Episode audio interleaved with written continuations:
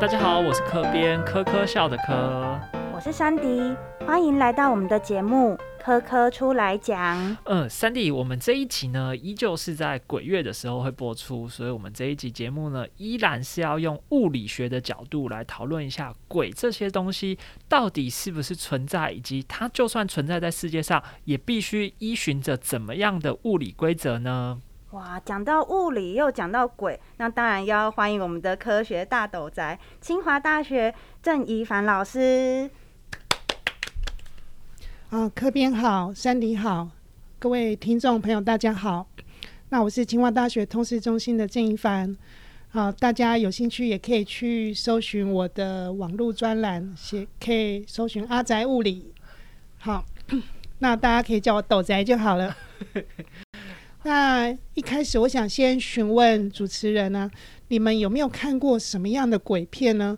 那这些鬼片里面，那些鬼又是呃有什么样的超能力呢？或是跟人是怎么互动呢？我我觉得，我想，我想先从鬼，我心中在鬼片里面看到的鬼，它一定有几个特征。第一个，一定要长头发，然后一定要白衣服。要白色，然后长头发，然后一个形状，一定要符合这些形象，所以你才会觉得说，在呃现实世界看到类似的东西，就觉得我看到鬼了。哦，我也有想到一些会在鬼屋里面的经典桥段哦，像是可能诶会脖子突然间伸长啊，或转过来，其实嘴巴就突然间裂超大的那种 很可怕的外表变化，那就是 一些很吓人的印象哦。对，我觉得像是科边讲的那个长头发的白衣女子，真的是大概每个人对于鬼大概都脑中大概都有这样的形象。那像三里讲的裂嘴女啊，或长长脖子的，我记得好像也是非常有名的日本民间传说的妖怪。对，那对于这些鬼呢，事实上他们在一般的刻板印象中呢，或是电影中呢。呈现出来的一些能力，事实上，我们也可以用物理学的角度去想这件事情，就是他们这些能力到底有没有可能做到？像刚刚科边讲到那个白衣长头发，我首先想到就是《七夜怪谈》嘞，是不是？七夜怪谈。对，贞子她就是白衣长头发，然后有上吊眼，然后手指甲很脏，从井里爬出来，然后最可怕的是，她就是那个诅咒。会从电视爬出来吓你，然后人就会被吓死。非我小的时候看的时候，觉得非常恐怖。哦，真的，我觉得这个爬出电视机真的是非常有趣的事情，完全可以从物理学的角度去想。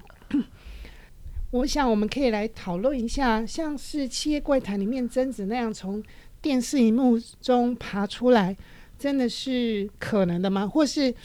有可能穿墙，好这种事情真的做得到的吗？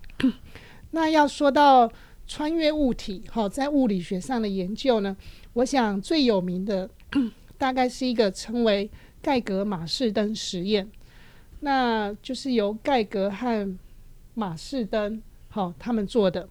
那比较大家为人所知的俗称呢，称为拉塞福散射实验。那这个实验是怎么做的呢？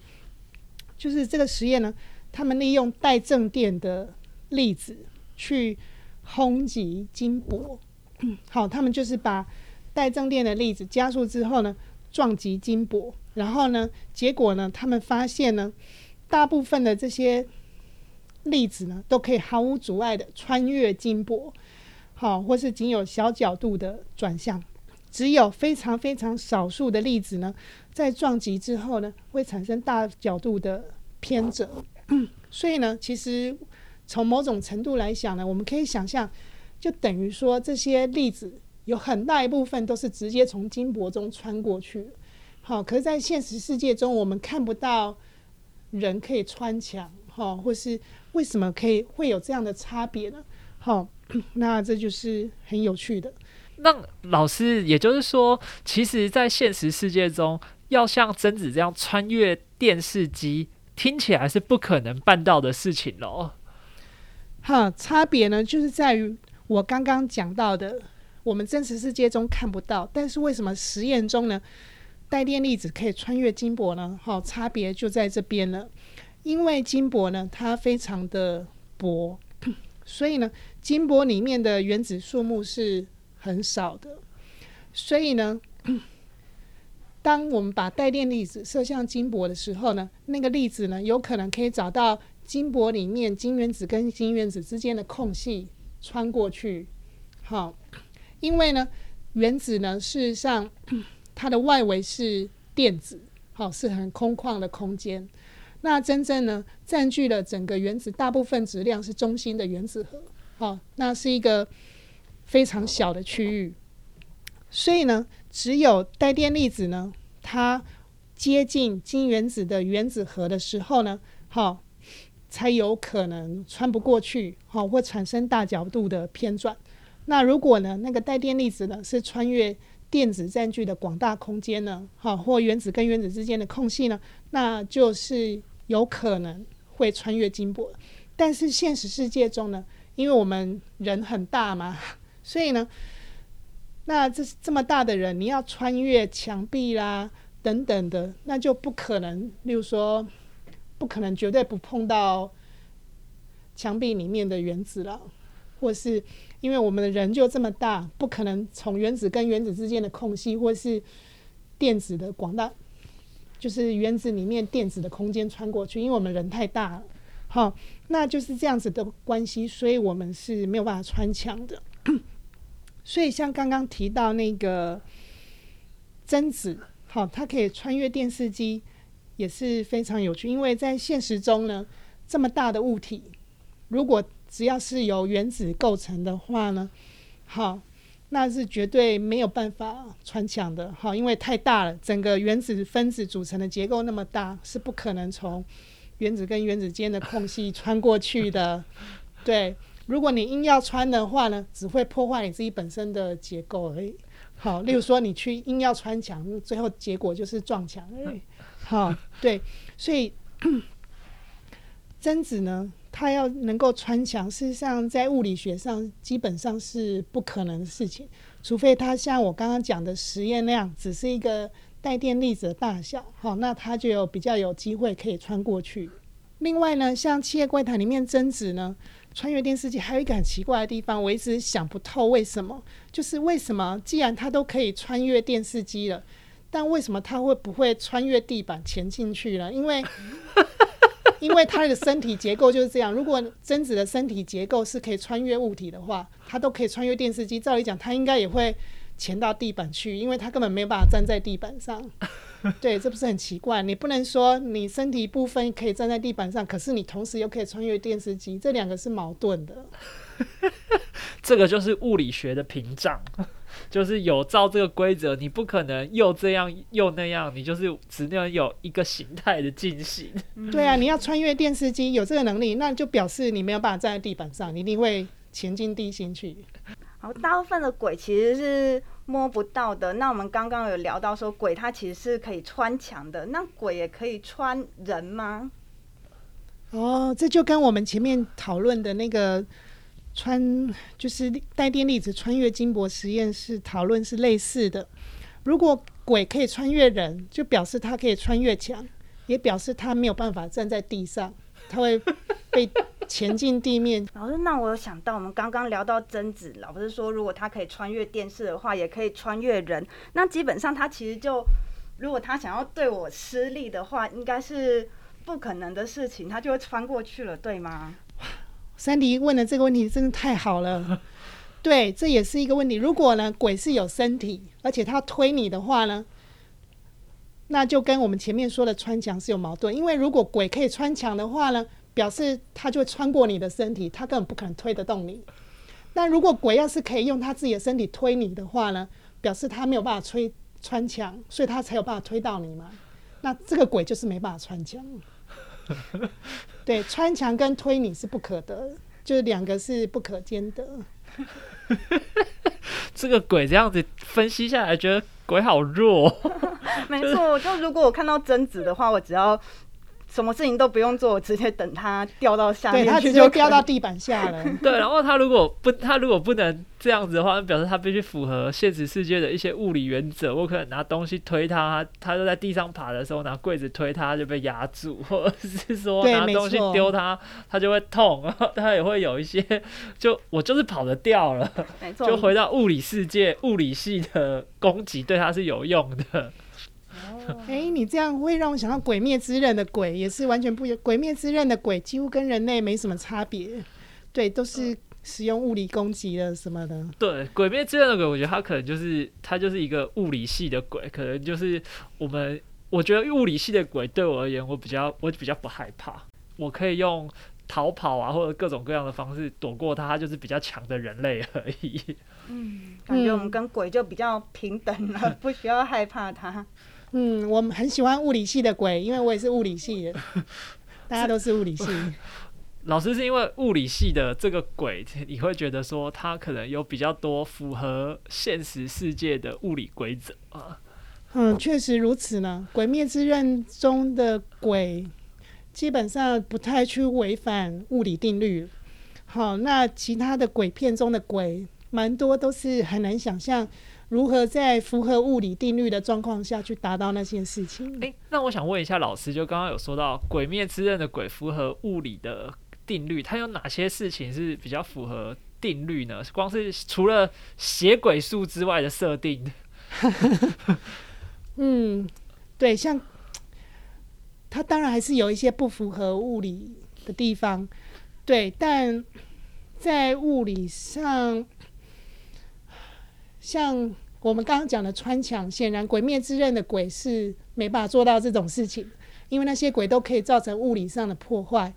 又例如 那个《鬼灭之刃》的它的之前很红的电影。好，就是岩柱跟那个上弦之三哈的作战，诶，这样好像暴雷耶，这样不行。不会啊，大家都看过，他们票房很好。就岩柱跟上弦之三作战嘛，然后最后上弦之三手不就穿过了岩柱的身体嘛？嗯，显然上弦之三是没办法穿墙的，因为他可以穿过岩柱的身体造成伤害，所以这就是他没有办法穿墙的证明。难怪上弦之山可以站在地面上不会陷进去啊，就是因为他不能穿墙。老师，我小的时候还有看过一个鬼片，他那也是就是有一个小朋友坐在地上，然后他就是被鬼来拉走，就拉着走，或者是他可能在床上睡觉，然后就突然被扯下床，这也是一种鬼有隔空移动物人类或者隔空移动物体的这种恐怖的能力。对，我记得好像在《丽英宅》这部电影里面呢、那个墙上的画会莫名就掉下来，对，那不知道怎么回事。事，可是你也没有看到有人去动它。或是大法师里面呢、小女孩明明是睡觉的，在床上睡觉，竟然慢慢就飘起来了。对，好，这样的事情，或是橱柜会莫名晃动，哈，好像蛮多片都有类似这样的设定。那这些鬼是到底是怎么做到的，也是很有趣。那目前呢，以我们物理上所知的话呢，世界上所有的这些力，哈，所谓的力呢，基本上都不脱四种基础交互作用。好，那其中呢，跟日常生活中有关的呢，就是重力跟电磁力这两种。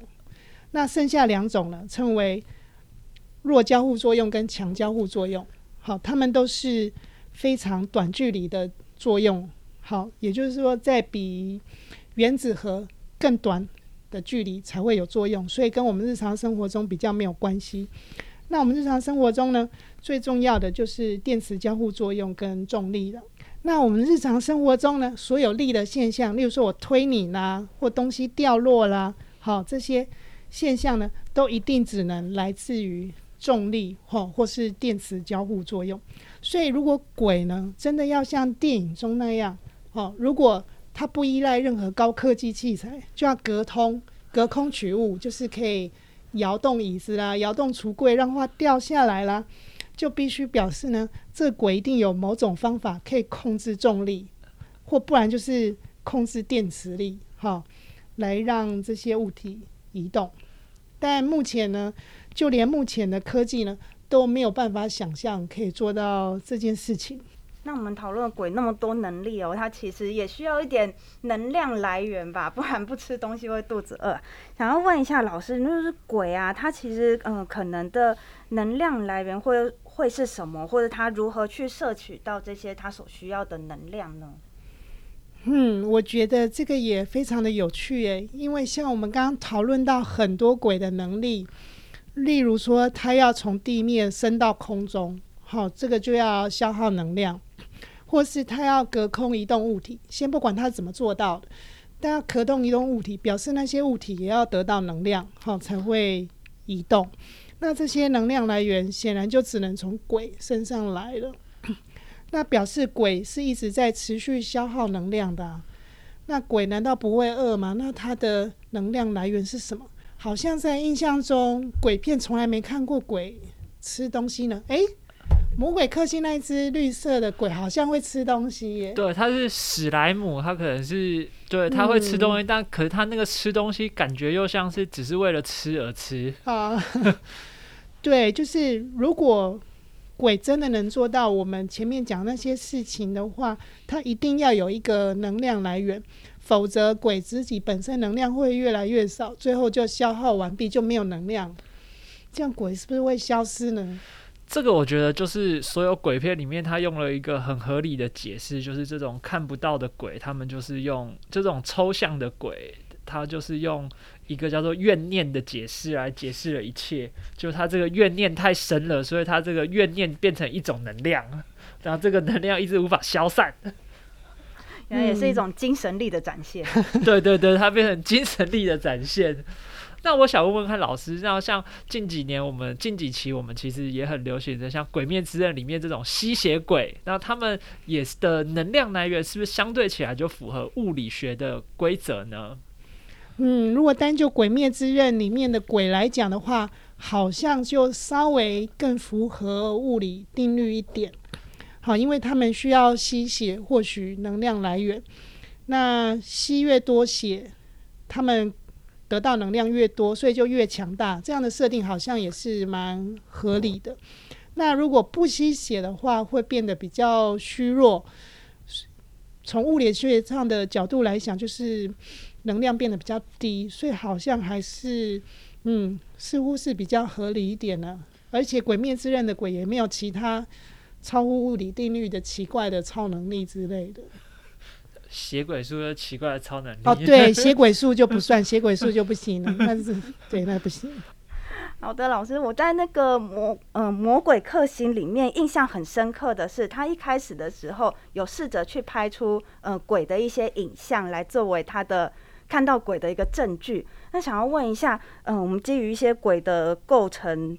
结构的讨论，鬼是有可能被拍下来的吗？哦，这个我知道，这个是从以前开始就很热门的一个议题，就是灵异照片主题，一定会有一个灵学老师在现场说：“我看到这个照片，或者看到这个这个 V 八影片之后，我感受到这个鬼的能量在这里窜动。”我觉得这个问题真是太有趣了。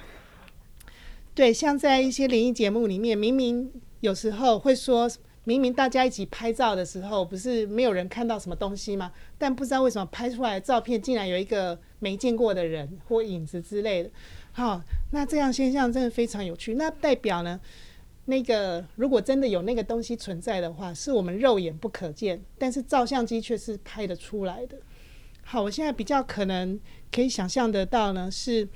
可能跟电磁波的波段有关系，好，因为大家知道电磁波的波段其实是非常宽广的，好，波长很长的，像远红外线啦，好，那波长很短的，像是 X 光啦、伽马瑞啊这些，好，所以电磁波波段是很长。那可见光呢，也就是我们肉眼可见的电磁波波段呢，其实只是整个电磁波段中非常一个狭窄的范范围而已。所以，如如果真的有这种现象存在的话呢，很有可能呢，那个所谓的鬼呢，它发出来的电磁波呢，刚好不是在可见光的波段，所以我们肉眼是看不到。但是呢，如果你拿测量其他波段的机器，好，那确实还是有可能会看到那个所谓的鬼的好，只是那个鬼发出来的电磁波或发出来的光，不是在可见光而已。哦，所以我可以再问老师一个延伸的网络留言嘛？我曾经有看过一个网络留言，就是说其实数位相机不可能拍到鬼，说要用底片的相机才拍得到。然后他就有有一个很很巧妙的显影的原理来解释这个科学的解释，但我觉得。想问问看老师，这是有可能的吗？还是应该就是依循在可见光与不可见光之间，而跟它的整个底片的显影技术和数位相机的显影技术是没有关联的呢？哈，这可能要看那个数位相机的 CCD 或 CMOS，也就是感光元件，还有底片相机的底片的感光的原理的差异了。详细这三者的那个。感光的原理我也不是完全的清楚，但是呢，如果呢这三者的感光的那个原理差异呢，确实有可能，例如说，我们可以假设，例如说，可能某种相机的感光元件它是没办法侦测到某一个电磁波段电磁波，但可能底片，好，它或许可以跟里面的化学作用是可以跟某个波段电另外一个波段的电磁波产生作用。这样子的话，或许确实有可能有这样的差别。不过这样是必须要实际去看不同的感光元件和底片，它的里面的那个原理是什么。嗯，我想到一个科幻小说，叫做《透呃隐形人》。那其实那个人呢，就是去改变了他身体的折射率到一个特定的值以后，他就可以让自己产生出隐形的效果。那或许鬼他身上的这个组成呢，它的折射率就是在一个特定的值，所以我们才没有办法看到它。我听到目前，我觉得我们现在讨论的鬼，它就是身上充满了各种各样高科技的物件，然后超乎人类的科技和已知。哦，真的呢。像各位如果有看《哈利波特》，它里面不是有一个隐形斗篷吗？哈利哈利波特罩上隐形斗篷之后，就整个看不见。那像这样子的东西，在现实生活中也一直在有在做积极研发，它有很多的用途呢。那讲到哈利波特，有一幕我还印象蛮深刻。他们办了一个忌日派对，那现场有很多的鬼魂去参加，那也有准备一些食物。那些食物呢，就是腐烂的食物，而且味道又超重。哈利波特就问了其中一个鬼说：“诶，你穿过这些食物的时候，你可以尝到这些味道吗？”鬼魂就说：“可以。”那想要问一下老师，可不可以用物理学的角度来解释一下，嗯，鬼跟这个世界之间的一些感知呢？嗯，我觉得这个就跟刚刚前面我们讨论到的鬼能不能穿墙有异曲同工之妙，互相呼应了。因为像哈利波特的鬼，我们是可以看到，可是又有点透明的。好，那就表示。光一部分可以穿透好，但是它又可以反射部分的光线，所以《哈利波特》里面的鬼呢是可以跟光产生作用，那甚至可以跟物质产生作用。所以刚刚山迪说啊，《哈利波特》鬼穿过那些腐烂的食物会有感觉，好，那就表示食物跟那些鬼哈是可以产生一定程度的交互作用的，好，所以。这样会让我想到中原普渡的时候，大家不是会拿食物去祭拜孤魂野鬼吗？对，如果那些鬼真的有办法吃到那些普渡的食物的话，那就表示那些鬼某种程度上一定要跟我们拿出来祭拜的食物有一些互动或交互作用，这样才能吃嘛。因为吃就是一种。人跟食物互动的过程。今天讨论了这么多关于鬼的特殊现象，其实我想老师也一直一再的告诉我们说，这些特殊现象都是必须符合现实世界物理的规则。没错，就算你是鬼，来到物理的世界，就要受这些物理的规范哦。哦，所以呢，我们也看到了很多诶奇特的现象，其实都可以用科学的方法来解释它。那在这里也再次呼吁，欢迎大家多多收听我们的 podcast 哦，让这些一些迷信啊，或者是传说啊，不再让你感到害怕，而可以得到一些科学的解释哦。对我们目前的 podcast 节目，除了我们科科出来讲之外，还有我们的科学大神功。科学大神功呢，是用透过一些生活的科学故事来跟大家解释一些科学的原理，也相当好听哦。请大家继续的收听。今天再次谢谢老师，谢谢。